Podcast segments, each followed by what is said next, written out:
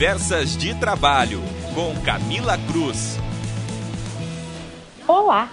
No Conversas de Trabalho de hoje, nós vamos falar se carnaval é feriado, é ponto facultativo, ou seja, o que prevê a nossa legislação trabalhista sobre faltar ou mesmo folgar durante o carnaval.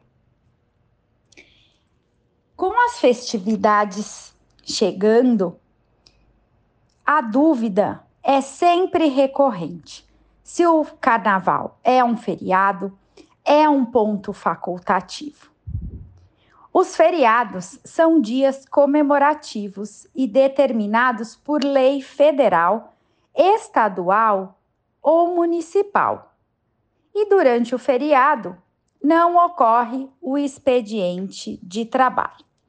Porém, a segunda-feira, a terça-feira de carnaval, assim como a quarta-feira de cinzas, elas não são consideradas feriados por lei federal.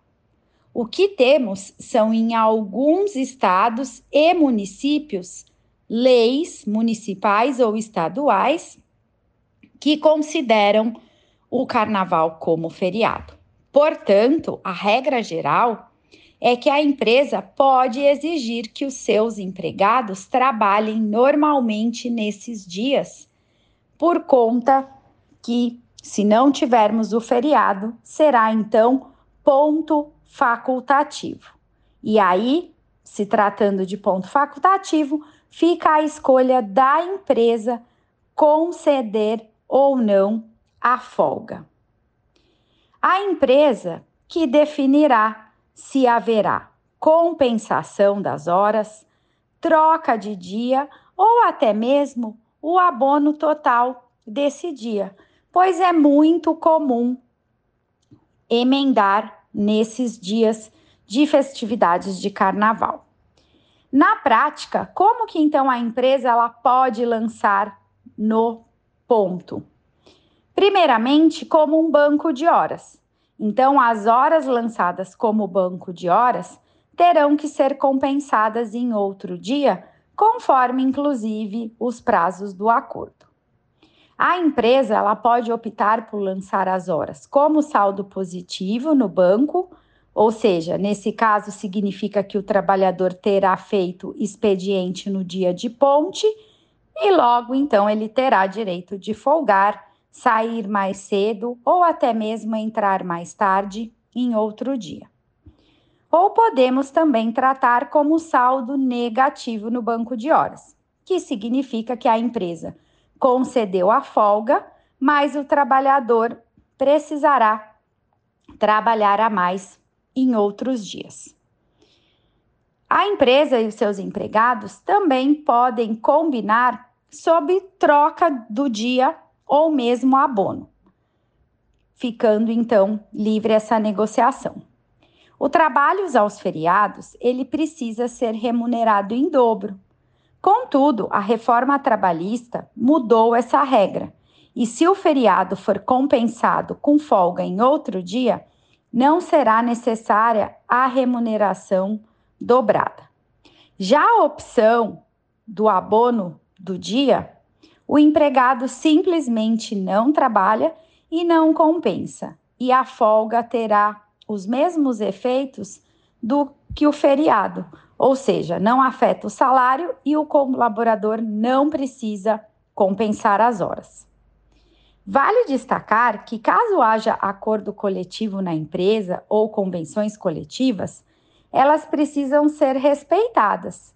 E muitas vezes pode ter tratativa sobre essa questão de compensação de abono das horas. E devemos nos atentar sempre aos limites de jornada, que são de 44 horas semanais, podendo somente ser feitas duas horas extras por dia.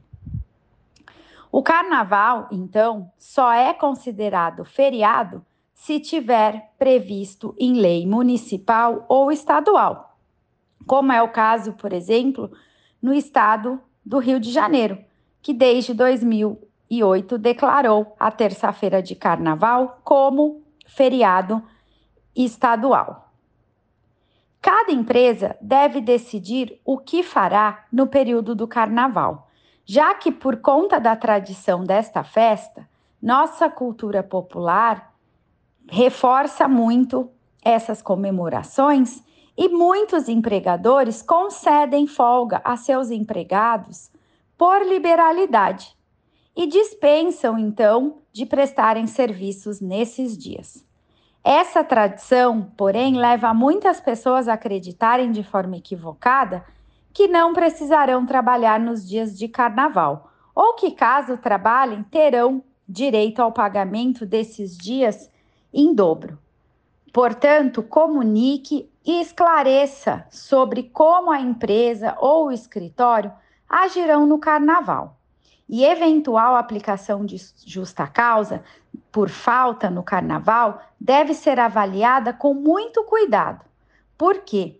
Nem sempre as regras estão claras e, a depender do tipo de serviço que o empregado executa e quais são as normas é, da empresa, poderá ou não ter ali um embasamento para se manter essa justa causa, não sendo, portanto, recomendado, uma vez que a justa causa é a medida punitiva extrema. E se não tiver a empresa como provar todo esse contexto de consciência do prejuízo que teria essa falta ao empregador, provavelmente isso será revertido na Justiça do Trabalho. Talvez uma advertência ou mesmo uma medida disciplinar de suspensão seja o melhor caminho e teria sempre que ser alinhado e muito claro junto aos empregados essa questão da penalidade. Portanto, aproveitem as festividades e deixe as regras sempre claras para que não se tenha problemas de entendimento, passivos e todo esse desgaste de clima na empresa.